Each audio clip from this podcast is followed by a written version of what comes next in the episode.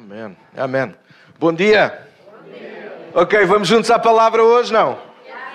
Eu hoje venho com um outfit, é de propósito. Quer dizer, eu já ando sempre assim, mas pronto. É de propósito a camisa. Como é que se diz? Uh, camuflada, obrigado pela vossa ajuda. E as botas parecidas, nada iguais com as da tropa. A mensagem hoje chama-se Em Guerra até ao último dia. Em guerra até ao último dia. Em guerra até ao último dia. Eu repeti outra vez que agora era para a fotografia, porque fica melhor na, na fotografia quando a gente fala. Não fica. Nós vamos ler dois textos, está bem? E é neles que nós nos vamos concentrar nesta manhã. O primeiro é Êxodo 17. Para os que tomam nota, deviam tomar. Já há muito tempo que eu não chatei a vossa cabeça com esta conversa, não é? E temos que voltar a chatear. Igreja não é tempo de nós virmos nos entreter. É tempo de nós orarmos, adorarmos juntos. E aí não precisam fazer muito, as letras são passadas, não precisam trabalhar muito. É só ir dando uma vista de olhos, mas deixarem-se levar, como aconteceu esta manhã, tão bom com a nossa equipa. Mas depois, quando chega o momento da palavra, é trazer papel na mão ou se tomam notas nos vossos smartphones, como quiserem. Mas aproveitem, está bem? Uh, nós precisamos de guardar a palavra. Às vezes há um versículo, às vezes há uma frase, às vezes há uma palavra. Uma palavra, às vezes só que faz a diferença na nossa alma. E, e eu não sei se vocês são como eu. eu. A gente vive a mil com tanta coisa hoje à nossa volta, os nossos olhos, o nosso trabalho, enfim, tanta coisa, que às vezes aquilo que é bom e útil, que nós queríamos lembrar, depois não conseguimos. Há aqui mais alguém? Então, se nós vimos à igreja, a gente não toma nota, o mais certo vai ser daqui a umas horas, a gente já não lembrar de quase nem metade daquilo que nós ouvimos. Mas, pastor, mas a gente depois grava no coração, o Espírito ajuda-nos. Isso é muito bonito, mas na hora em que tu estiveres aflito e não te conseguires lembrar, não te vai valer de muito. Então toma nota, aprenda a tomar nota. Nós temos uns blocos, podemos, se for a primeira vez, podes pedir um de, gratuito, o segundo já pagas um euro mas nós temos uns blocos, vamos fazer mais. Nós queremos que as pessoas venham à casa de Deus e tomem nota. Malta que está aí em casa, uh, não fiquem só a ouvir, escrevam, aproveitem, lembrem-se dos versículos, porque há coisas que o pregador partilha, mas há coisas que o Espírito também fala no nosso coração. Às vezes vocês vão ver a ouvir outros quando outros estão a pregar, e às vezes eu estou agarrado ao meu telefone e não estou nas redes sociais, na mais agora fui bloqueado uma delas, não faz mal. Uh, mas às vezes eu estou mesmo a tomar notas daquilo que estou a ouvir, e às vezes estou a tomar notas de coisas que o pregador não está a dizer, mas o Espírito está-me a falar na mesma. Então aprenda a tomar notas, em vez de dizer apenas, ah, vou, ah, foi bom, foi boa a palavra, mas foi sobre o quê? Sei lá, já não me lembro. Então não foi bom. Se foi bom, tu tomas nota, está bem? Toma nota, aprende isso. Aprende. Esta foi de borla também, está bem? Uh, mas é livre, façam como vocês entenderem. Então o primeiro texto é Êxodo, capítulo 17, e vou ler a partir dos versos 8 até o verso 16, e depois nós vamos dar um salto para Deuteronômio 25. Uh, vão tomar nota se quiserem, os textos eles vão estar aqui a aparecer atrás e acompanhamos juntos a mesma versão. Quando os israelitas ainda estavam em Redifim, os guerreiros de Amaleque os atacaram. Moisés ordenou a Josué: escolha homens para saírem lutarem contra o exército de Amaleque. Amanhã ficarei no alto da colina, segurando em minha mão a vara de Deus. Josué fez o que Moisés lhe ordenou e lutou contra o exército de Amaleque. Moisés, Arão e Ur subiram até ao topo de uma colina que ficava perto dali. Enquanto Moisés mantinha os braços erguidos, os israelitas tinham vantagem. Quando abaixava os braços, a vantagem era dos amalequitas. Os braços de Moisés, porém, logo se cansaram. Então Arão e Ur encontraram uma pedra para Moisés sentar, e um de cada lado mantiveram as mãos dele erguidas. Assim as mãos permaneceram firmes até ao pôr do sol. Como resultado, Josué aniquilou o exército de Amaleque na batalha. Glória a Deus. Então o Senhor disse a Moisés: Escreva isto em um rolo como lembrança permanente e leia-o em voz alta para Josué. Apagarei toda e qualquer recordação de Amaleque de debaixo do céu. Moisés construiu um altar ali e o chamou de Jeová Nissi, ou oh, o Senhor é a nossa bandeira, a nossa marca. E disse: Uma mão foi erguida perante o trono do Senhor. De geração em geração, o Senhor guerreará contra os Amalequitas. Deuteronômio 25, versos 17 a 19. Moisés, em Deuteronômio, está lembrando alguns acontecimentos do passado ao povo. Nunca se esqueçam daquilo que os Amalequitas lhes fizeram quando vocês saíram do Egito. Eles os atacaram quando vocês estavam cansados e esgotados e feriram mortalmente os mais fracos que ficaram para trás. Não temeram a Deus. Portanto, quando o Senhor, seu Deus, lhes proporcionar descanso de todos os seus inimigos na terra que Ele lhes dá como herança, destrua os amalquitas e apague a memória deles de debaixo do céu. Jamais se esqueçam disso. Até aqui a palavra de Deus. Enquanto nós vivemos, nós vamos travar lutas. Toma nota disto. Enquanto estivermos vivos, nós vamos enfrentar uh, lutas. Iremos lutar contra inimigos contra hábitos, contra pensamentos, contra tentações. Enfim, todos os dias enfrentaremos algum tipo de oposição ou resistência para desenvolvermos e nos tornarmos aquilo que Deus projetou contra nós. Umas vezes lutamos contra nós mesmos, contrariando-nos para não satisfazer a nossa carne e os desejos que são opostos à vontade do Senhor. Outras, não poucas, talvez em, quase em tudo e nada fáceis, nós iremos lutar contra o inimigo da nossa alma Enquanto vivermos, nós vamos travar lutas. Enquanto vivemos, nós vamos travar lutas. Enquanto tu estiveres vivo, vai ou vão haver lutas. O texto que eu escolhi, que acabámos de ler, é esclarecedor em alguns aspectos, os quais precisamos dar atenção, não apenas hoje, mas todos os dias da nossa vida. Uma das coisas que precisamos destacar no texto, e é o que dá nome à minha mensagem de hoje, é que estaremos em guerra até o último dia em que andarmos aqui. Vacilar nisso ou negligenciar isso é colocarmos em risco a nossa vida e a vida daqueles que estão perto de nós. Em algum lugar da Bíblia, ou nenhum lugar da Bíblia ou da história, Deus prometeu que a caminhada seria fácil. Deus não prometeu em lugar nenhum que não haveriam montanhas para subir ou vales escuros para atravessar. Deus nunca omitiu que haveriam perigos e inimigos ao longo do caminho. O que Deus prometeu e se comprometeu é que estaria connosco todos os dias da nossa vida. Passaria pelos mesmos lugares que nós tivermos que passar. Ele prometeu que jamais nos iria abandonar e que no final, se nós não desistirmos, Ele mesmo irá garantir-nos a vitória sobre todos os nossos inimigos. É um facto. Em lugar nenhum da Bíblia nós vamos encontrar Deus a fazer a promessa de que não passaremos por dificuldades, que não passaremos por batalhas, que não passaremos pelo fogo ou pelas águas. Pelo contrário, a Bíblia ressalta isso, faz falta saltar isso aos nossos olhos. Nós vamos ter tribulações, nós vamos ter dificuldades, mas hoje eu quero dar ênfase a isto: nós vamos estar em guerra. A história que nós acabamos de ler é uma história caricata. O povo de Deus tinha saído há muito pouco tempo do Egito, como vocês mais ou menos conhecemos a história, a dominamos mais ou menos, pela forte, poderosa mão do Senhor que lhes deu liberdade. Moisés está guiando o povo, eles atravessam o Mar Vermelho depois daquele milagre dele abrir. Mas logo mais à frente, quando eles estão quase a chegar a este lugar Redifim, um lugar que dizem alguns estudiosos, pelo menos daquela altura, talvez hoje já não, mas haveria possivelmente um oásis, ou pelo menos uma zona onde os viajantes, os habitantes locais que iam pastar os seus gados, enfim, eles poderiam ter um lugar onde descansar. E como nós estamos a, lemos a história hoje aqui, portanto ela está fresca ainda na nossa memória, diz que estes amalequitas provavelmente bisnetos de um homem chamado Esaú, que todos nós conhecemos. Eles decidiram atacar, eles decidiram levantar o seu exército. Eu quero sacar aqui algumas palavras e tentar não perder muito na mensagem. Mas ah, quando a Bíblia está escrita, ela está escrita com finalidade. As palavras foram escolhidas a dedo. E ele diz que o exército de Amaleque veio pelejar contra Israel. E é interessante aquilo que Moisés diz a Josué: Josué escolhe homens para irem à peleja contigo. Ele não, podia dizer a Josué: Josué chama o exército, sabem porquê? Porque naquele tempo Israel ainda nem sequer tinha tido tempo de preparar o seu próprio exército. Eles eram apenas uma nação de escravos que tinham sido libertos há poucos dias. Quando se instalassem na terra prometida, então aí sim eles iriam começar a, a organizar-se, a criar estruturas. Eles são apenas viajantes, eles não são guerreiros. Provavelmente eles quase nem sabemos se tinha, teriam armas ou não, apenas especulação. Mas é para vocês entenderem o cenário. Os amalequitas eles olham e veem provavelmente Israel, mas isto é minha especulação, não da Bíblia, e perdoem-me uh, trazê-la para nós aqui. Mas é um facto, eu acredito que qualquer povo, como nós estudamos a Bíblia, todos os povos tinham medo de Israel. Israel tinha medo de tudo e todos. Mas toda a gente tinha medo de Israel. Sabem porquê? Porque Israel tinha o fator X. Israel tinha Deus do lado deles. Israel era tendencioso a esquecer rapidamente a bondade e o poder de Deus a seu favor.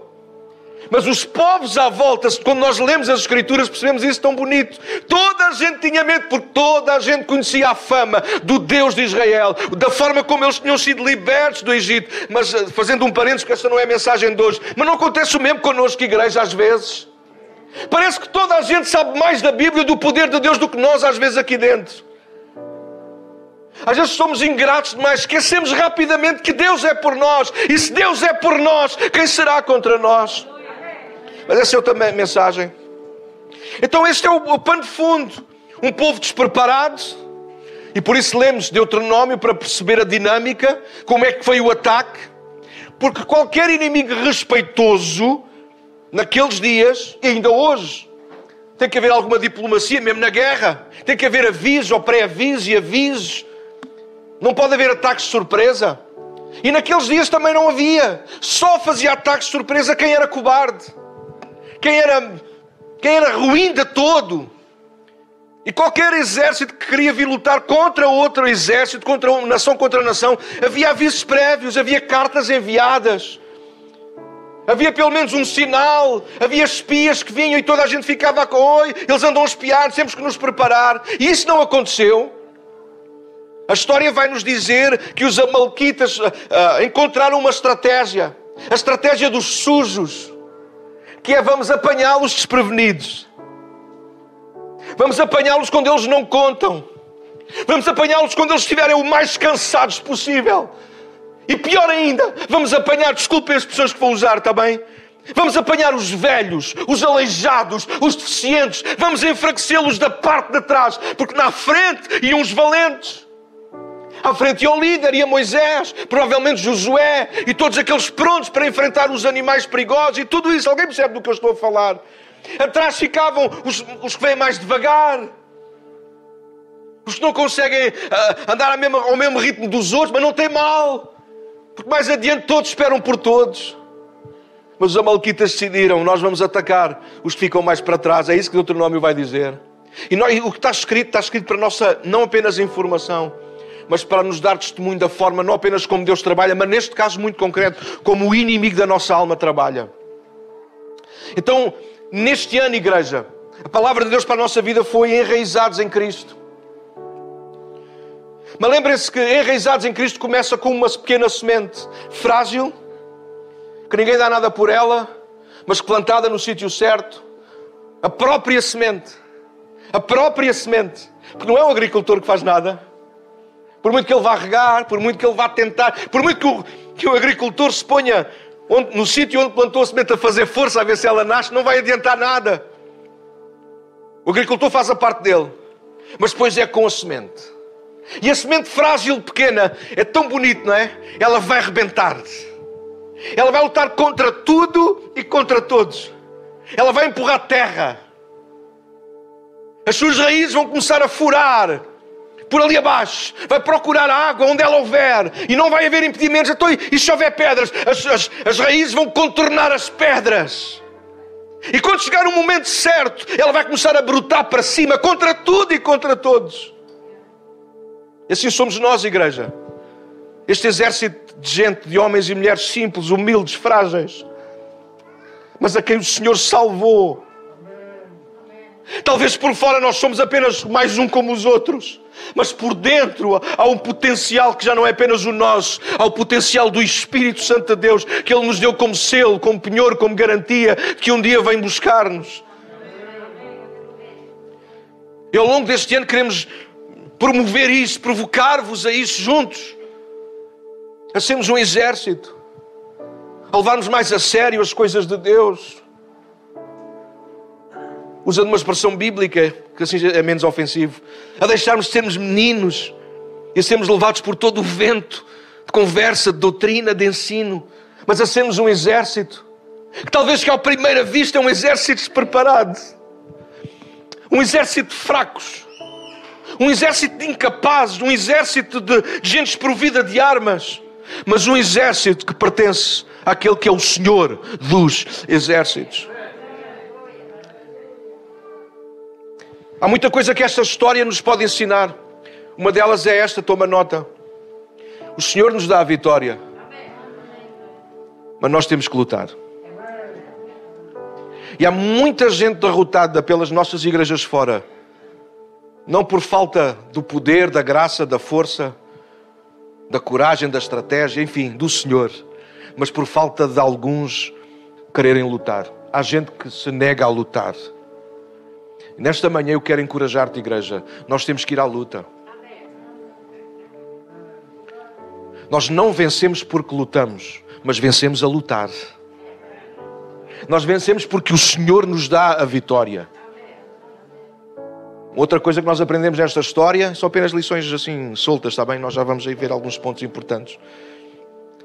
É que talvez nós somos das, das poucas equipas, ou a única equipa no mundo, ou o único exército no mundo que entra numa batalha com uma certeza.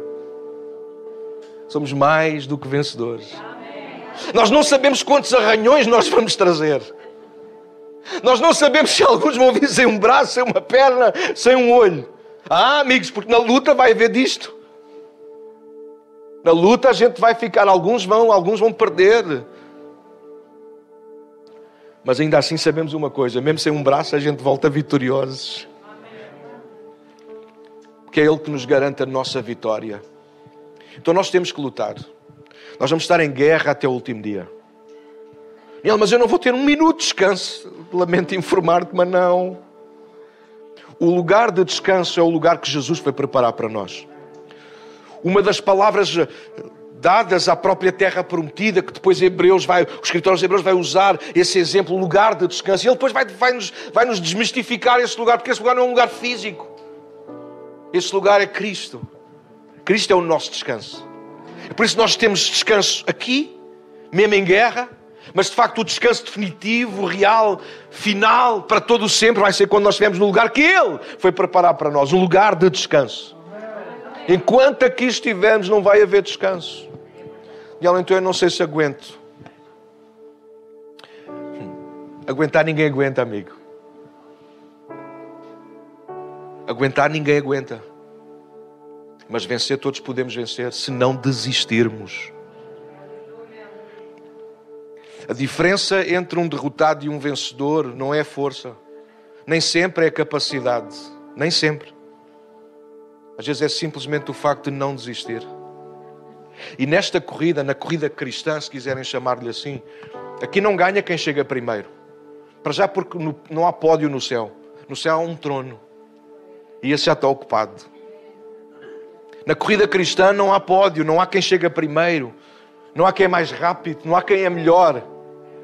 Na corrida cristã há quem chega ao fim, quem for fiel até ao fim, dar-lhe a coroa da vida. A fidelidade, a fidelidade é, é, é por, pelo qual nós estamos a correr aqui. Por isso que às vezes vamos mais devagar. Às vezes quase nem andamos. Mas andamos. Às vezes é passo de bebê. Há alturas da nossa vida que ninguém nos para, parecemos, sei lá o quê. Corremos, saltamos, subimos muralhas, como diz o Salmo 118, tão lindo. Outras alturas estamos lá debaixo do zimbro, mas mesmo debaixo do zimbro o Senhor está lá connosco a dizer: come, bebe, porque o teu ministério, a tua vida ainda não acabou, ainda há guerra para combater. E terceira, assim, rápida lição deste texto é isso mesmo: é? Os Amalquitas. Os Amalquitas eles representam tudo aquilo que é contra nós. Claro que de uma forma muito especial, representa o nosso inimigo, o inimigo das nossas almas. E o texto encerra isso de geração em geração. Nós vamos ter que travar as nossas lutas. Os que vieram antes de nós, falando de vida espiritual, de vida de fé, eles tiveram as suas lutas. Nós vamos ter as nossas, estamos a enfrentar as nossas. E os que, se Jesus tardar em vir, os que vierem depois de nós, os nossos filhos, os nossos netos, os que se converterem entretanto, eles vão travar as lutas deles espirituais. É uma luta que é de geração em geração. A, única, promessa que é feita é que nós vamos vencer se nós não desistimos de lutar contra isso. O diabo sempre será diabo. pouco tempo eu fiz um vídeo nas redes sociais sobre isso.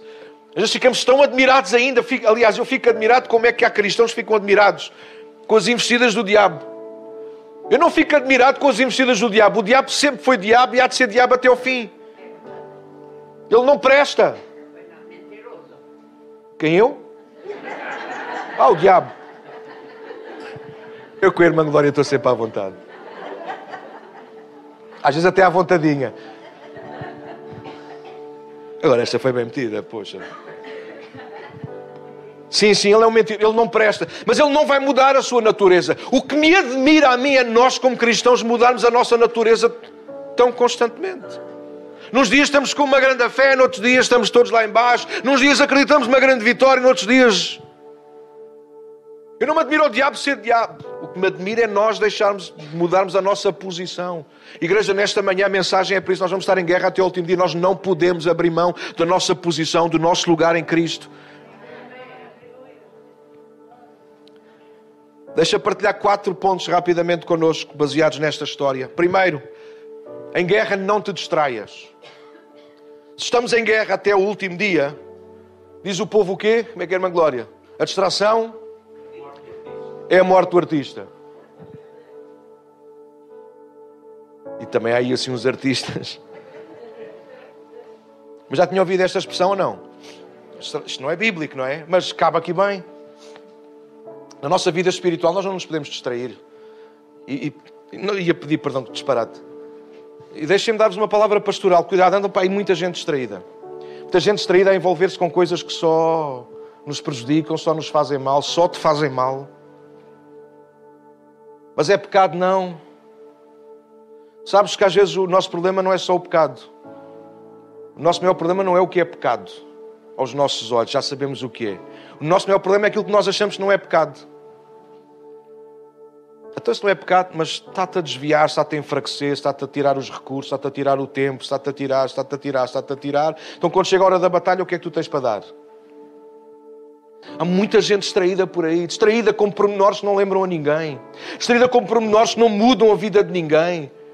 Há gente que se aborrece com coisas que não valem a pena, que entram em lutas que não valeria a pena. Não te distraias. Se a palavra bíblica do princípio ao final, de Gênesis a Apocalipse é malta, não se distraiam. Se há uma coisa que o diabo ele é pró, é criar diversão e momentos de distração. Não sei se já repararam nisso, não é por tudo nas costas dele, mas é um facto. Bom, ele só está a fazer o trabalho dele. O trabalho dele é distrair-nos. Distrair-nos com coisas muito boas, distrair-nos com coisas muito más, mas a intenção do diabo é distrair-nos é tirar-nos o foco, é, ter, é fazer com que os nossos olhos já não fiquem fixos em Jesus Cristo. E se coloquem às vezes em pessoas, em coisas, em situações, em circunstâncias, em eventos, enfim, não te distraias, igreja. Não te distraias. Não te distraias. Este não é tempo de nós nos distrairmos. É tempo de nós estarmos muito atentos a como é que está a nossa alma, como é que está o nosso coração, como é que está a nossa família, como é que está a nossa igreja, como é que está o nosso pastor. Não te distraias. Não te distraias. O diabo quer que tu distraias. Vai chegar o tempo em que tu te vais poder distrair. Sabes aonde é? No céu distraído, a olhar para a beleza daquilo que Deus nos vai oferecer um dia para habitar com Ele para todo o sempre. Aqui não te distraias, não te distraias. Às vezes temos um momento de lazer e achamos que podemos estar distraídos e logo mais já está o diabo, lá estão os amalquitas a aparecer e a tentarem colocar coisas na nossa mente, nos nossos olhos. Alguém sabe do que eu estou a falar ou não? Não te distraias. Leva isto a sério. Esta é uma chamada de atenção de Deus para nós. Leva isto a sério. Leva a, a tua caminhada com Cristo mais a sério. Não te diz, ah, pastor, mas a gente não pode aliviar um bocadinho. Experimenta, ou melhor, não experimentes. Senão tu vais ser daqueles que vão ficar lá atrás. E viste, leste o que é que aconteceu que ficaram atrás? São os primeiros a serem destruídos pelo inimigo. Não te distraias. Os Amalquitas representam claramente as aflições que passamos no mundo, mas também a abordagem do diabo. O texto diz-nos que os amalquitas com lemos atacaram na retaguarda, um lugar improvável para ser atacado. Há pouco eu dizia, deixem-me repetir, qualquer inimigo respeitoso confrontaria os adversários de frente, dando-lhe a oportunidade de lutar, de se defender, para que a vitória fosse justa e merecida. Mas os amalquitas não querem saber disso. O diabo não quer saber disso. Sabes porquê? Porque o diabo é um derrotado. E um derrotado não se importa em vencer, um derrotado só se importa em ver outros a serem ser derrotados.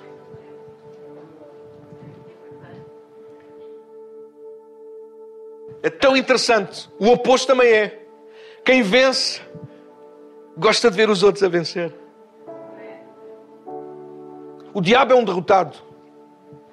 Ele não está a lutar contra ti para ver se te vence. Ele está a ver se te procura fazer derrotar também como ele. Entendes a diferença? É uma luta desigual. Eu escrevi para aqui alguns para tentar não, não roubar muito tempo. Mas é um facto. Há gente que, há gente que quer estar neutra nisto. Mas eu, eu, eu, não quero estar cá, eu não quero que há confusões com o diabo. Sim, mas não precisas dizer que não queres. Assim como também não precisas dizer que queres. Desculpem a expressão que vou usar, perdoem, mas eu vou dizê-la para ser agressivo e forte. Pode, está bem? Perdoem-me já, já estou a pedir desculpa antes. Mas, mas o diabo está-se a lixar para aquilo que nós achamos em relação se eu estou ou não estou, na luta ou não estou. Ele vai destruir-nos. Não te distraias.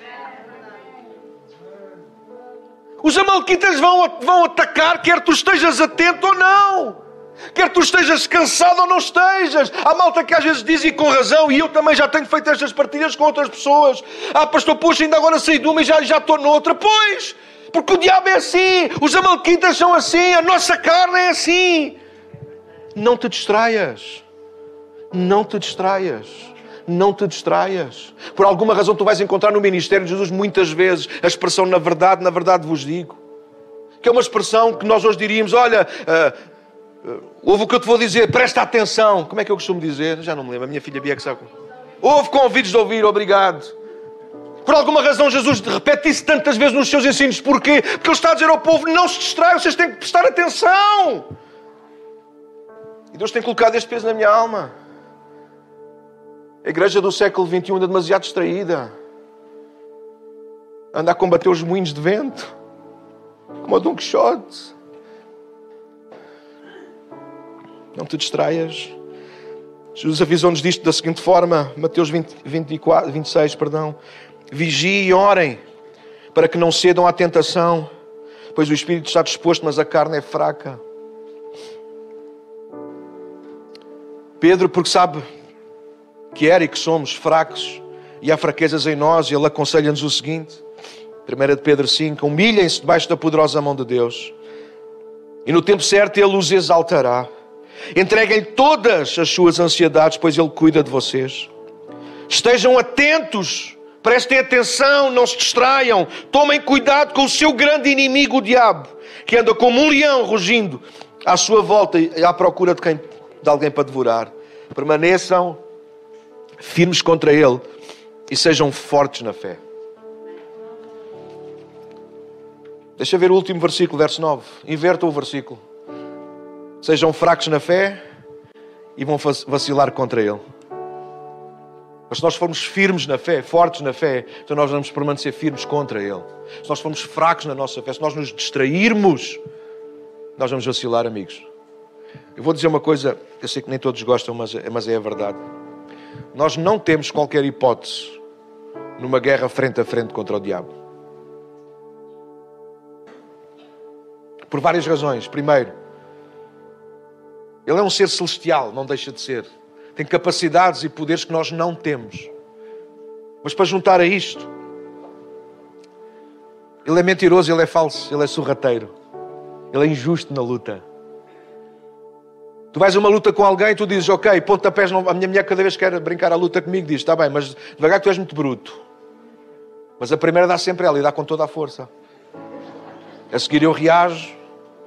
E outros avisos é que os pés não valem. E quem é a primeira a dar com os pés? Eu tenho que dizer, amor, tu assim estás a ser o diabo. Uma forma engraçada, mas de explicar como é que o diabo luta contra nós. Faz a luta com o diabo, tu perdes. Não tens hipótese. Ele diz isto é mano a mano, e quando tu dás por ela, estás rodeado de gente. Então, mas não éramos só os dois, era o quê? Cala a boca, agora vais levar. Nós nunca iremos ganhar ao diabo. É por isso que Pedro está a dizer: sujeitem-se debaixo da quê? Da quê? Sabem que é a mesma expressão, ou semelhante, ou similar à que está lá em Êxodo? O povo foi tirado pela forte mão de Deus do Egito. Mes... Nós temos estado debaixo da mesma forte mão. E ao estar debaixo desta forte mão, então nós vencemos o inimigo. Porque não somos nós que o vencemos, mas é a forte mão que está sobre nós. Quantos podem dar glória a Ele nesta manhã? Então não te distraias. Não tens que desconfiar de tudo e todos, mas não podes abrir brechas por onde o inimigo te derrote. Então, por essa razão, dois, em guerra, fortalece os fracos, ou o que está fraco. Lembrem-se da palavra para este ano, já lembrei, não é? Enraizados em Cristo. Declararmos viver isto é o melhor que podemos fazer com a nossa vida, claro. Mas por outro lado, é saber que estaremos em guerra aberta com o inimigo. Toma nota. Tomar posição por Cristo é automaticamente tomar posição contra o inimigo. Não há uma posição neutra. Ou estamos e somos por Cristo, ou nós estamos contra Ele. Jesus disse-o isso, disse-o dessa forma. Mateus 12, 30. Quem não está comigo opõe-se a mim, e quem não trabalha comigo, na verdade, trabalha contra mim. Outra versão mais antiga diz: Quem não é comigo é contra mim, e quem comigo não ajunta, espalha. É Jesus que está a dizer isto. Jesus não está a dizer, pronto, pode haver aqueles que nem, nem, espalham nem juntam. Em lugar nenhum da Bíblia tu vais encontrar isso. Ou estás a juntar com ele, ou estás com ele, ou estás do lado dele, ou tens a camisola dele vestida ou não tens. Ou és amigo ou és inimigo. E, pastor, que radicalidade da parte de um Deus que é tão bom. Pois por ele ser bom, é que ele é assim tão radical. Se ele desse muitos caminhos, não estava a ser bom, estava a trazer confusão. E Deus não é Deus de confusão. E ele é claro connosco, ou estamos com ele ou nós, nós, nós não estamos com ele. E há pouco eu dizia-vos isso, é um facto. Há gente que quer assumir uma posição neutra. Eu não quero estar contra o diabo, porque eu não quero ter problemas. Ouve, o diabo não precisa que tu estejas a favor de ninguém para estar contra ti. O diabo não precisa de saber qual é o teu lado, ele é contra ti, ponto. Desde o princípio, desde Eva. Lembras-te? Eva estava a favor de quem? Sei lá. Mas o diabo foi lá e pôs a mulher no buraco. Alguém está a ouvir aquilo que eu estou a dizer? Não importa de que lado é que tu estás, ele é um derrotado e ele quer arrastar todos para a derrota. Então em guerra não distraias, em guerra fortalece os fracos e o que está fraco. Houve a decisão e determinação em seguir Cristo são responsabilidade nossa, só nossa. E nada mais nos enfraquece tanto como vacilarmos nisso. O inimigo sabe onde nos atacar. Ele conhece bem os nossos pontos fracos, mas atenção que ele também conhece onde ainda somos fracos. E ouvi decididamente a nossa fé, a nossa confiança e a decisão por Cristo tem que ser tudo menos fracas. A nossa história que lemos de hoje lembra-nos que o ataque foi de surpresa e ao grupo que vinha atrás, como já vos lembrei, os mais velhos, os doentes, os cansados, ou seja, aqueles que não tinham como se defender. A estratégia do inimigo mantém-se exatamente na mesma, igual. Ele irá atacar-nos onde somos fracos, onde nos dói mais, nas áreas em que, regra geral, não dominamos e nos estão a dominar a nós. O diabo ele irá tentar ah, trazer ao de cima aquilo que nós escondemos no nosso coração, que achamos e que não queremos que ninguém saiba. Permitam-me ousadia dizer-vos que precisamos deixar de brincar às igrejas, sermos crentes e tornarmos definitivamente fortes no Senhor antes que o inimigo nos derrube de vez. No domingo de batismo preguei sobre o que precisamos matar antes que nos mate. Hoje reforço a ideia e desejo confrontar sobre as nossas áreas fracas. É elas que nós precisamos dar mais atenção. Ah, pastor, todos nós temos as nossas fraquezas. Sim, é verdade. A minha pergunta não é se alguém não tem fraquezas. Todos nós temos fraquezas. A pergunta é o que é que tu estás a fazer em relação a isso?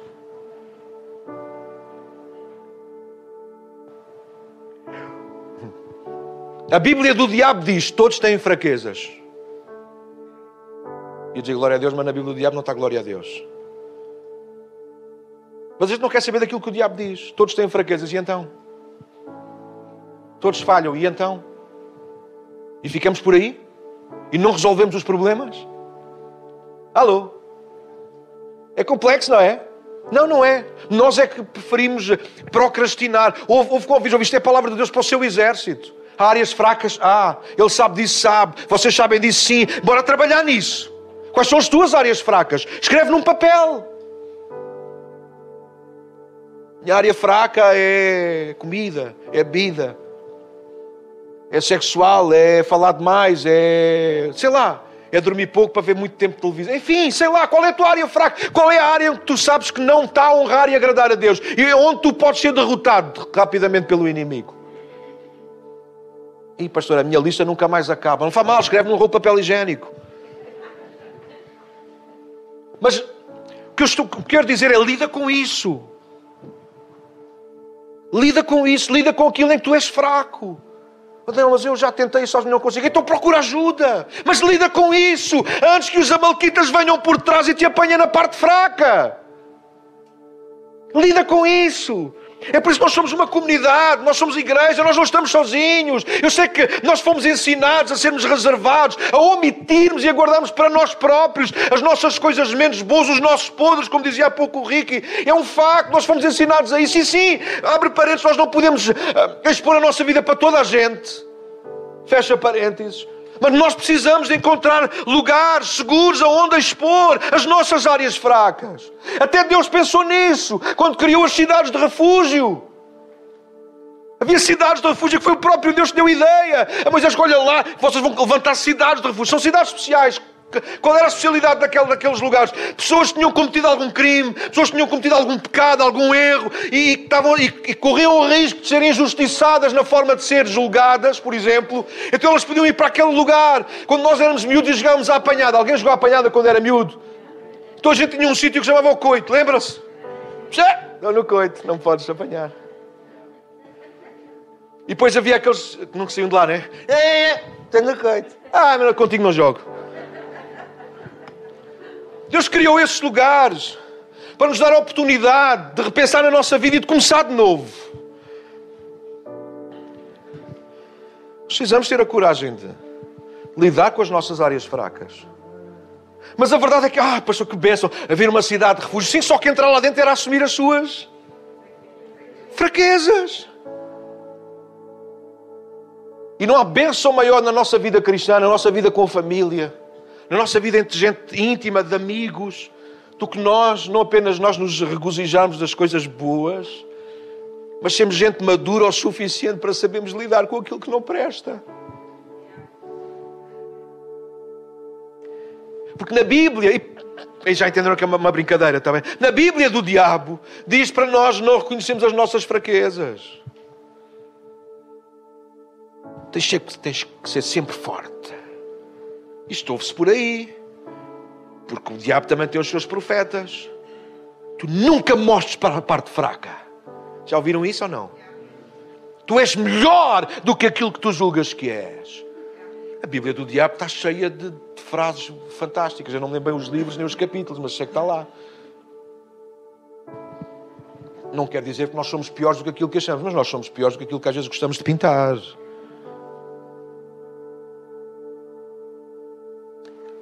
Problema disto que eu só estou a trazer só por isto. O diabo sabe isso, amigos.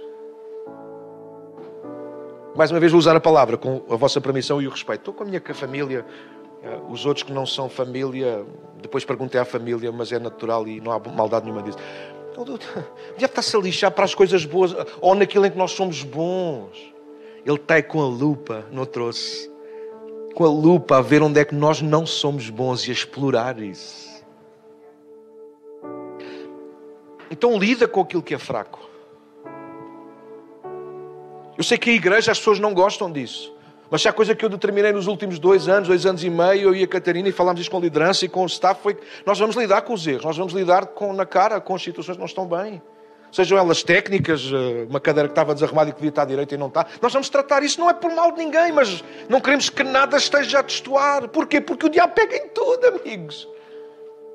Estamos a falar de coisas quanto mais de pessoas. Se há pessoas que não estão bem, nós queremos tratar pelo melhor. Porquê? Porque sabemos que o diabo vai usar, vai se meter no meio. Em família acontece a mesma coisa. Se alguém não está bem, nós precisamos de. Não é de nos protegermos, nós de cuidarmos. Quem gosta de ir ao hospital? Quem gosta? Mas às vezes temos que ir. Sim. Às vezes fazemos um corte e achamos que aquilo não é nada, mas alguém nos diz: Ah, isso era melhor ir ao hospital. Diz, ah, isto não é nada. E vem outra pessoa e diz, ah, é melhor. E a gente lá, ok, é melhor ir. Nós sempre gostamos de mostrar que somos mais fortes e mais capazes do que aquilo que somos. Mas quem se ri no meio disso tudo é o diabo. Então em guerra não te distraias e em guerra fortalece os fracos ou o que está fraco. A vitória começa aí. Quando tu tens noção de ti próprio. Quando tu tens noção dos teus. Quando tu olhas para a cara do irmão na fé que já conheces bem e dizes: Hum, a cara não está boa. E não custa nada chegar perto ou mandar uma mensagem e dizer: Olha, tudo bem, calma, assustaste, filha. A pensar que era um anjo. Não, é o pai. Olha, reparei que não estavas bem, cansaço, isto ou aquilo, não importa. E é tão bom quando alguém consegue perceber alguma fraqueza em nós, num ambiente saudável. Olha, filha, então, hum, tu estás com uma cara. Aconteceu alguma coisa menos boa? Queres partilhar? Não. Mas sim, mas não estou bem. Pronto. Nós precisamos envolver isto. Somente família, igreja. Fortalece o que está fraco. Faz disto uma missão de vida. Vou fortalecer em mim o que está fraco. E vou ajudar outros. É bíblico, não é? Fortaleçam os mais fracos na fé.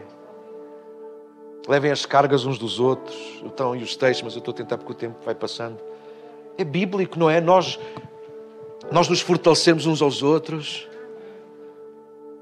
Há coisas em que eu sou tão bom. Ai, não quer saber se me chamem vaidoso. Quer lá saber. Nem nenhuma é isso. Há coisas em que eu sei que sou bom. Mas há coisas em que eu sei que está quieto. Mas é tão bom perceber que nas áreas em que eu sou mais fraco, há outros de vocês que são bem mais fortes. E é uma forma tão prática de nós fortalecermos o que está fraco. Olhem eu agarrado aqui às baquetes da bateria. Não era nada especial, era mesmo só eu agarrado às baquetes, que eu não consigo tocar a bateria. Era uma nódoa. Bora pessoal, arranca. Ninguém ia arrancar porque o pessoal não, não queremos. Bora, vamos cantar. Não, ninguém vai querer porque eu não vou saber fazer. Não sei tocar. Fortalecer os fracos é nós fazemos isso uns com os outros, é perceber, olha, onde é que estão os meus limites, onde é que. Uau, não. Quem? Fazer doces. Chamei a Edna, meu. Fogo.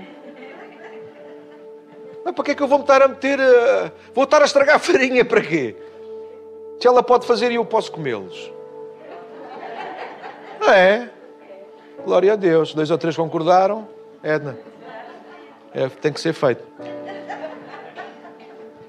Mas se calhar, desculpa, Edna, mas para que pôr Edna aqui a pregar se esta não é a praia dela?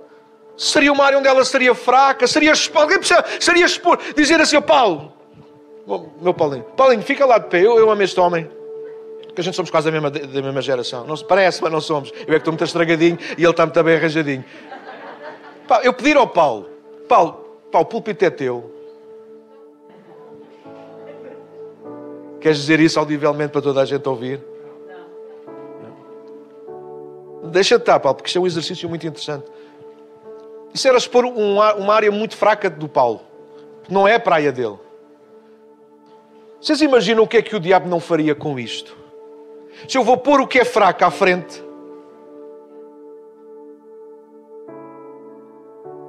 meu Deus, o que virá daí? Então nós precisamos ter cuidado, nós precisamos nos, nos proteger nisso. Mas mais fraco aqui, não te preocupes, amigo, isso eu trato disso. Mas olha, aqui nisto eu não me entendo. Não, não te preocupes, que aí sou eu. Números, está a nossa ruta lá dentro e há para aí mais gente. Números, não, esqueçam. Contabilidade, ah, isso é lá. Papéis, papéis é com a Paulo. Pode sentar, Paulo, também já podias sentar, né? Já tens idade para estar a sentar. Ouçam, fortaleçam os fracos. Mas também é bíblico, nós nos fortalecemos a nós próprios. Paulo expôs, o apóstolo Paulo, o grande apóstolo Paulo, Romanos 7, ele fala sobre isso, miserável homem que eu sou. O que eu não quero fazer é o que eu faço. O que eu deveria, o que eu desejo tanto fazer é o que eu não faço. Paulo está a expor a si próprio como um homem que é fraco, as suas fraquezas. Claro que ele não vai contar tudo, mas em Coríntios 12 ele vai, ele vai mais uma vez expor-se e vai dizer: Olha, um espinho na carne, foi isso que ele chamou, alguma coisa que mensageiro de Satanás, diz algumas versões. Enfim, Paulo percebeu que aquilo não era de Deus e não era bom. E diz que pelo menos por três vezes, não sei se é um número exato, se é apenas para nós termos uma ideia que, ele, que Paulo orou muitas vezes por aquele problema, não importa. Mas diz que Paulo orou pela situação, colocou diante de Deus, Deus, eu nesta área sou fraco. E a resposta de Deus, que a maior parte de nós já conhece, é: não te preocupes com isso. Minha graça vai ser revelada na tua fraqueza, o meu poder vai ser mais melhor visto no meio dessas tuas fraquezas. Tua fraqueza é para tu não teres altares, é para não te perderes no caminho. Então Paulo tinha áreas fracas e ele assume-as e trata-as no sítio certo com Deus, expõe-as à igreja. Então toda a gente ficou a saber, Paulo não é nenhum super-homem, Paulo não é, não é nenhum anjo, Paulo não é, não é Deus, Paulo não é o, o Jesus número dois, não. Paulo é um homem como nós, com com com os seus lados fracos. Mas que se fortalecia. E ao mesmo Paulo escreve aos Efésios e diz, Efésios 6,10: fortaleçam-se no Senhor e na força do seu poder. Não te distraias. fortalece o que está fraco. Três, em guerra dá tudo. Em guerra dá sempre tudo. Tomando o exemplo do jovem Josué que tem que se pôr à frente da batalha na nossa história, quero exortar-vos a darmos tudo na batalha. O nosso texto diz que Moisés mandou que Josué escolhesse homens para irem à guerra com ele. E Josué obedeceu, escolheu os homens e entregou-se à guerra. É sabido, mas tantas vezes esquecido. A vitória é uma consequência de quem enfrenta as lutas. Noutras palavras, só tem vitória quem vai à luta. Quem tem uma vitória sem ter ido à luta não teve uma vitória. Quem diz que teve uma vitória sem ter ido à luta, sem ter feito uns arranhões, sem ter investido o seu tempo, os seus recursos, enfim, então não teve vitória nenhuma. Aí há uma coisa que é estranha. Vitória é quando a gente vai à. Vou usar só o exemplo, está bem da luta. Alguém vai lá à luta, vai dar umas castadas, leva outras, mas no fim o outro rende-se, então isso é uma vitória. Agora eu, acobarde-me, não vou à, à guerra, mas celebro a vitória dos outros como se fosse minha. Está bem, só te estás a enganar a ti próprio. Mas na guerra nós temos que dar tudo. Nós somos chamados a dar tudo pelo Senhor. É verdade que ligados em obediência ao Senhor entramos em qualquer batalha com muitas incertezas, já o disse, mas com uma certeza inabalável, se não vacilarmos a vitória já é nossa. Mas contudo, para que a vitória seja efetiva, ela de facto aconteça, nós precisamos dar tudo no campo da batalha. Permitam-me tratar alguma coisa que sinceramente me tem incomodado ao longo dos anos. Gente inconsistente e incoerente que dá tudo por nada e nada onde deveria dar tudo. É que foi confuso? Às vezes sou assim um bocado confuso, não é? Mas há gente cristã que é onde deveria dar tudo, dá nada, e onde não deveria dar nada, dá tudo. Há gente que dá tudo nas lutas erradas, nos lugares errados, com as pessoas erradas, e onde deveriam estar a ser duros, resistentes, fortes, acabam por ser fracos. Na história de Caim e Abel, todos conhecem? Podemos entender isto. Caim falhou na sua oferta ao Senhor, diz-nos o texto de Gênesis 4. Deus não desistiu dele, pelo contrário, chama-o e tenta ajudá-lo, aconselhá-lo, redirecionar Caim para que na próxima vez, na próxima oferta, as coisas corressem melhor. Mas Caim não lhe deu ouvidos. Então ouçam, Caim foi fraco na forma de se render a Deus, foi ou não? Foi. Foi fraco em assumir a culpa. Foi fraco em, em, em assumir a responsabilidade. Quem foi fraco em lidar consigo mesmo, mas foi forte a ignorar a exortação de Deus e foi forte a matar o seu irmão. Já pensaram nisso? Quem foi tão fraco a lidar com os seus defeitos, mas tão forte a matar o irmão? Deveria ter sido o contrário. Deveria ter sido forte o suficiente para morrer para si mesmo e fraco, humilde, para aceitar a exortação e a correção de Deus. Claro que não matamos os nossos fisicamente, mas a não dar tudo nas nossas lutas contra o inimigo, tantas vezes fruto da frustração, das derrotas constantes, descarregamos em casa. Muitos maridos, esposas, filhos, porque são fracos, onde deveriam ser fortes, depois armam-se em fortes, onde deveriam ser humildes em casa, na igreja. Há gente que são papagaios autênticos na igreja. São, são. Falam com, connosco, falam comigo, falam com a minha mulher, falam com alguns de vocês como se eles acham que fossem os donos disto. A igreja, nós não podemos responder a mesma moeda. Acham eles. Comigo não safam. Não safam, não. Não safam, não. Tem que ser posto na ordem. O que está fora da ordem. Há gente que é muito forte aqui dentro, mas é tão fraca onde deveria ser forte.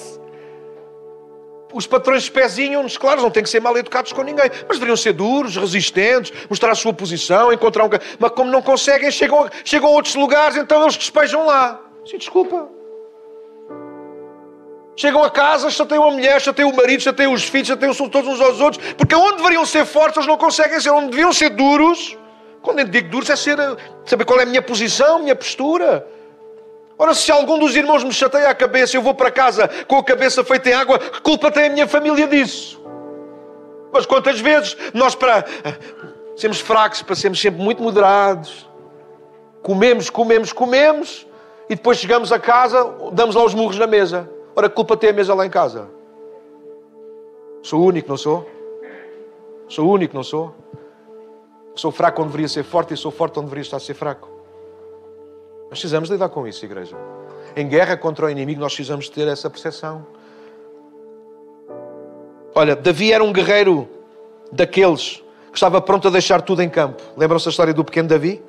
Fosse a guardar as ovelhas e a protegê-las dos leões e dos ursos, fosse a proteger o seu povo para honrar o Senhor nas batalhas contra os inimigos. Uma das lições mais importantes a tirar da vida de Davi é sobre contra quem lutar. Saber quem são os nossos inimigos reais e investir contra eles. Interessante como o irmão mais velho de Davi, Eliabe, era tão forte para repreender o jovem Davi que apenas foi levar mantimentos, mas tão fraco para enfrentar o Golias no campo da batalha. Não sei se conhecem, conhecem a história, não? Alguns estão com um ar muito. Leiam a Bíblia, que é tão bonito perceber isso. Davi vai levar, os, vai levar uh, uh, grão e queijos aos irmãos que estão na batalha, mandado pelo pai. Ele deixa as ovelhas, lá vai ele a correr o desgraçado do puto. Todo maluco, lá vai ele, lá vai ele, lá vai ele, chega lá, tal e qual o puto, começa a olhar para aquilo, começa a ouvir os gritos do Golias, aí é um grande Golias, até o pessoal está aqui todo com medo, e o irmão, cheio de medo, em vez de enfrentar o Golias, vai enfrentar o. Pois. Porque é assim que cobardes agem. Eles são fortes, agressivos e maus onde não há ameaça.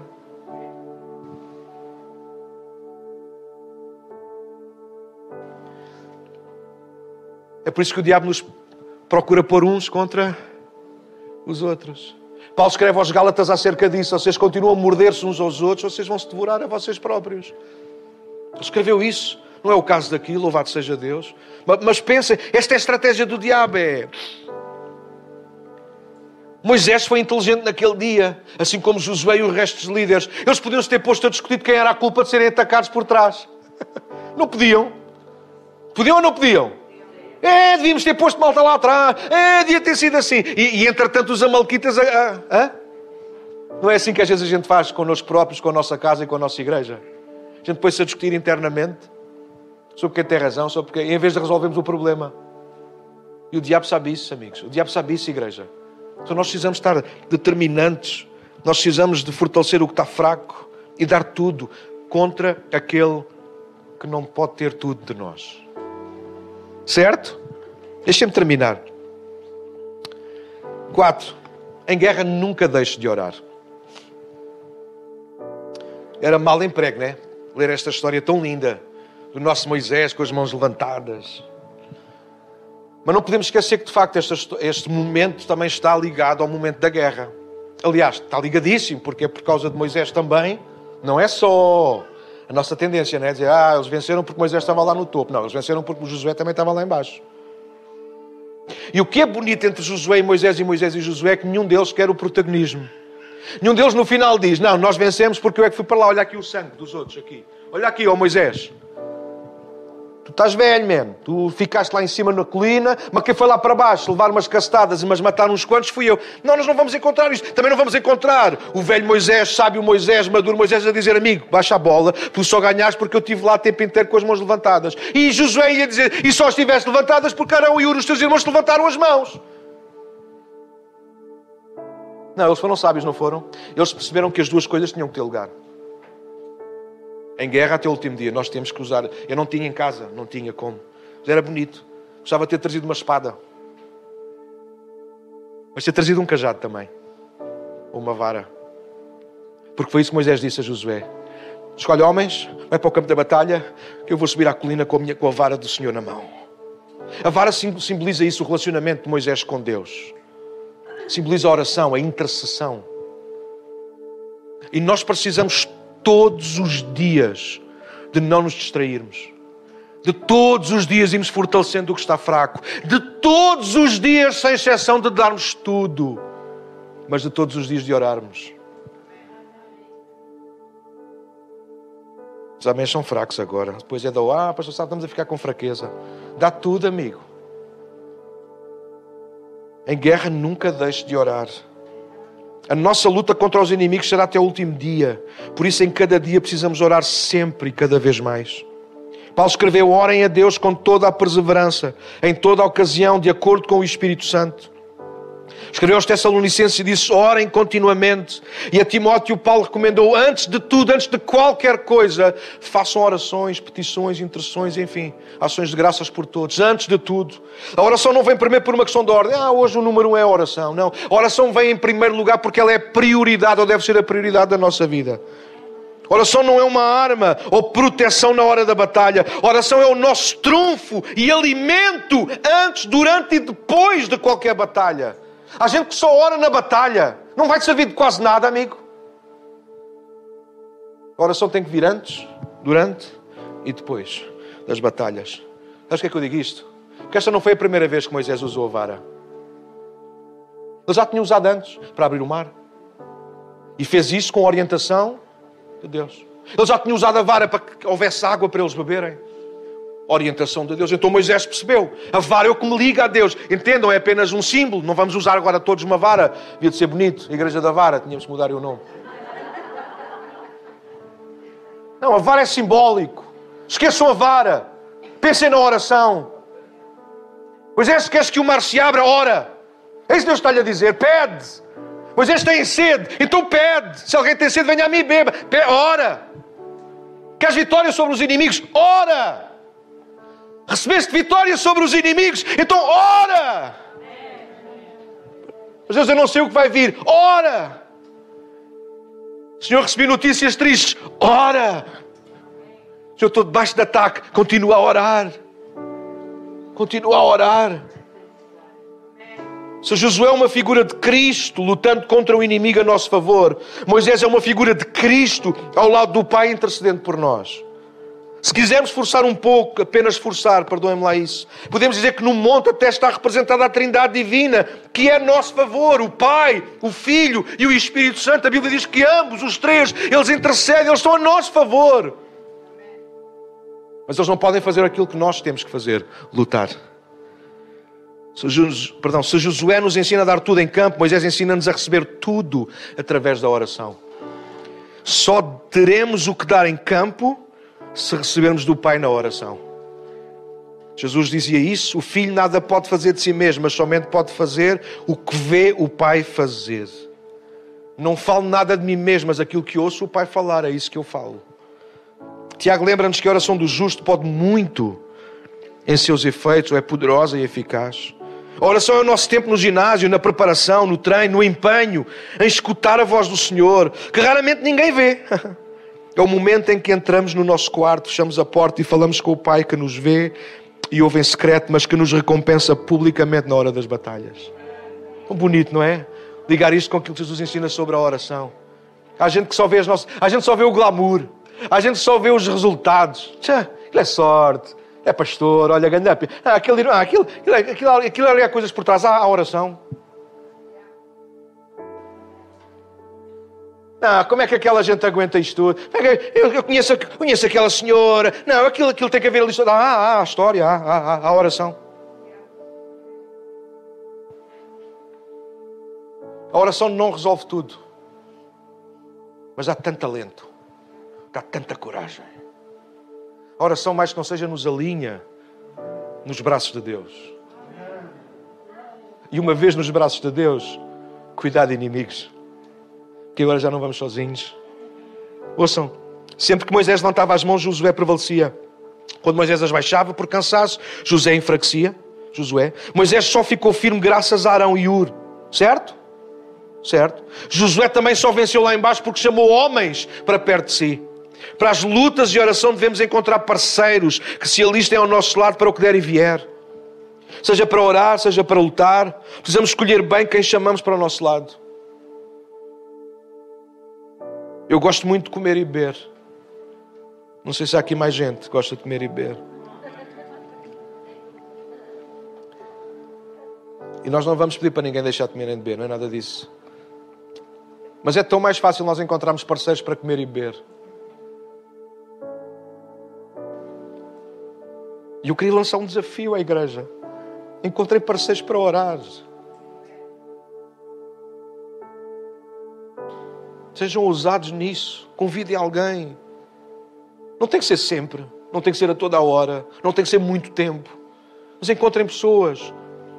Porque esse, esse gesto vai fazer com que vocês não se distraiam, se fortaleçam, deem tudo no campo. A oração sempre vai trazer proveito, sempre vai trazer bênção, sempre vai trazer Deus para as nossas batalhas. Quem não ora vai sozinho para a batalha. Quem ora leva Deus para as suas batalhas. Cuidado com as pessoas a quem dás espaço ou permissão de andar perto. Há gente que só nos distrai. Há gente que só nos tira forças. Há gente que nos tira quase de campo. Há gente que não nos convida, não nos desafia para orar. Cuidado, escolhe bem as pessoas a quem dás intimidade. Ninguém é perfeito, é claro. Mas aprenda a rodear-te de pessoas que cuidam de si mesmos e de ti antes e depois das batalhas, mas também que lutem contigo durante as batalhas. O momento em questão não era para discutir razões, já disse há pouco, discutir culpados ou apontar o dedo. Não era tempo de limpar armas, de discutir opiniões, de empurrar sugestões e muito menos fazer birra, fosse pelo que razão fosse, perdão. Aquele era um tempo de manifestar unidade, de pôr à prova o genuíno amor e de se apoiarem uns aos outros. Como disse o Senhor, a guerra contra Amaleque seria travada de geração em geração. Ou seja, até o último dia em que estivermos aqui, o que significa que não podemos gastar tempo com coisas, assuntos e discussões internas ou externas, desnecessárias e infrutíferas, porque o inimigo não irá dar tréguas. A nossa luta não é contra a carne e o sangue. A nossa luta é contra o diabo e os seus anjos.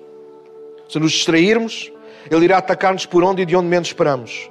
Se não nos fortalecermos mutuamente, Ele irá por todos os meios procurar enfraquecer-nos. Precisamos presencialmente ou mesmo à distância promover uma cultura de oração e intercessão uns pelos outros, de forma a nos protegermos e simultaneamente garantirmos a vitória uns aos outros. Afinal, é bíblico. Paulo disse: quando um adoece, todos adoecem. Quando um celebra, todos celebram.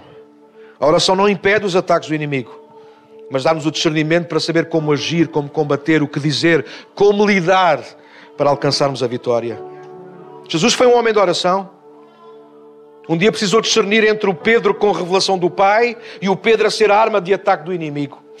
No momento, Pedro faz a declaração mais poderosa de sempre: Tu és o Cristo, o Filho do Deus vivo. E no momento a seguir, Pedro, sem saber, é usado para tentar Jesus a não ir à cruz. E Jesus teve que repreender Satanás e não Pedro. Para trás de mim. Não foi Pedro, pois não? Pedro ficou lá. Nós precisamos de orar para ter discernimento sobre contra quem lutar. Sem oração a gente bate em tudo e todos. Ou sem oração a gente não bate em ninguém e passa a vida um farrapo nas mãos do diabo. Ora. A oração vai te dar força, a oração vai te dar discernimento, a oração vai te dar estratégia. A oração vai te dar, vai te fazer entender quem é o teu verdadeiro inimigo. No momento Pedro diz: Tu és o Cristo, o Filho de Deus vivo. Não foi a carne e o sangue, amigo. Foi o meu Pai que te revelou. Ah, Jesus, de maneira nenhuma te deixa ir à cruz. Para trás de mim, Satanás. Não é Pedro. Mas há um Espírito. Sabem, Paulo diz isso aos Gálatas: o Espírito de Deus trava uma luta constante contra o Espírito das trevas que querem dominar a nossa carne para nós não fazermos o que queremos, mas somos nós que decidimos a quem nos vamos render. E é através da oração que nós manifestamos isso. Então, em guerra, não te distraias, fortalece os fracos e o que está fraco. Dá sempre tudo, não sejas cobarde. E ora muito, ora sempre. Fica de pé comigo, nós vamos concluir esta manhã. Fecha os teus olhos, se possível. Não te distraias agora mesmo. Não é da mensagem, mas é um pedido que eu faço. Agora não é hora de nós sairmos, de nós fazermos movimento nenhum. É hora de nós pedirmos ao Espírito Santo para aplicarmos a palavra do Senhor na nossa alma e no nosso coração. Então peço que feches os teus olhos no lugar onde tu estás, aqui no auditório, ali fora. Não houvesse movimentos, mas houvesse reverência e respeito. Este ano letivo queremos desafiar e ser desafiados a ser mais acesos a favor do Senhor, do reino e uns pelos outros. Queremos ser parte do exército do Senhor. Queremos desafiar e ser desafiados a resistir ao inimigo, às tentações e às fraquezas. Queremos desafiar e ser desafiados a permitir ao Espírito Santo que mexa, remexa, ponha e disponha em todas as áreas da nossa vida. Este é o ano em que queremos ser mais espirituais e menos carnais. Queremos ser mais ligados à palavra, à oração e, como consequência, mais ligados a Deus e uns aos outros. Queremos aprender a orar mais. Queremos ser gente disciplinada nas conversas com Deus. Queremos falar com Ele sobre tudo, porque Ele sabe o que é melhor para tudo. Queremos aprender a ficar calados e ouvir a Sua voz. Queremos aprender a orar uns pelos outros, a interceder pelos ataques, pelos atacados, aliás, pelos feridos e moribundos. Fazemos guerra espiritual. Simultaneamente, queremos aprender a ser mais gratos e a adorar o Senhor dos Senhores na oração. Queremos ser mais fiéis e assíduos na casa. Queremos que, à medida que a paixão pelo Senhor se acenda em nós, ela deflagre também uns pelos outros, despertando em nós um desejo incontrolável de estarmos juntos todas as vezes que é possível. Afinal, o exército tem que se apresentar e a preparar-se no quartel. Queremos desafiar e ser desafiados a deixar que esta paixão por Deus e uns pelos outros nos leve a amar incondicionalmente e até descontroladamente os que andam longe do Senhor. Queremos ser uma igreja que não só luta contra o inimigo, ama a Deus e se relaciona uh, intimamente entre si, mas também uma igreja que deseja cumprir a grande comissão, falar de Jesus e fazer discípulos. Por causa disto tudo, igreja, nós vamos estar claramente em guerra. O inimigo irá atacar-nos com, com toda a sua fúria, fúria, perdão. O diabo não quer que a igreja progrida na sua relação com Deus. O diabo não quer que a igreja progrida na sua estrutura, no seu crescimento, nas suas relações. O diabo não quer que nós conheçamos mais a palavra, mais, oremos mais. O diabo quer nos fracos, distraídos e cobardes. O diabo quer-nos fracos, distraídos e cobardes. Mas ainda hoje, a profecia de Joel tem que ecoar nos nossos ouvidos e corações. Diga ao fraco: Eu sou forte. Peguem nas vossas foices e nos vossos arados, disse o Senhor. Forgem-nos, aqueçam-nos, derretam-nos e façam deles armas, espadas e lanças. Israel olhava para si mesmo e não se via como um exército. Olhava para as suas mãos e não via armas de guerra. Mas o Senhor lhes falou ao coração: Diga ao fraco, eu sou forte.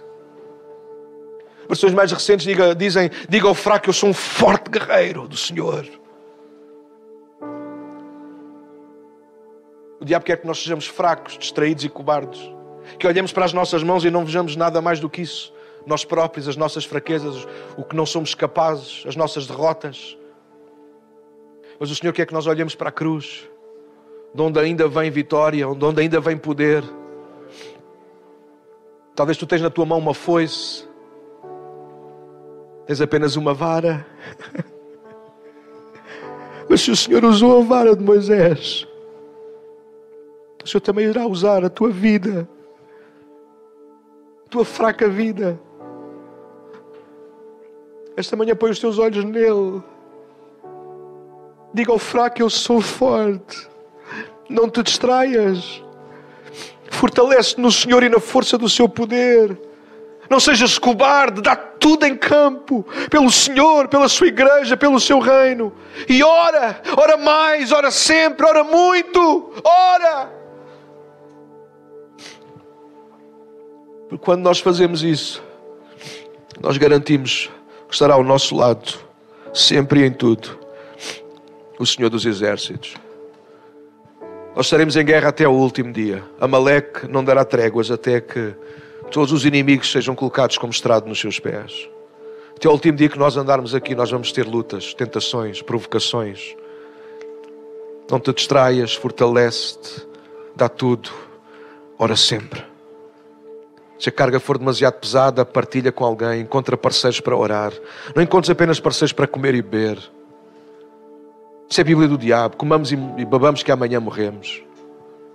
É importante comermos e bebermos, temos intimidade, mas é importante encontrarmos parceiros, amigos e amigas com quem oramos, com quem partilhamos as dores, com quem choramos, mas também com quem celebramos.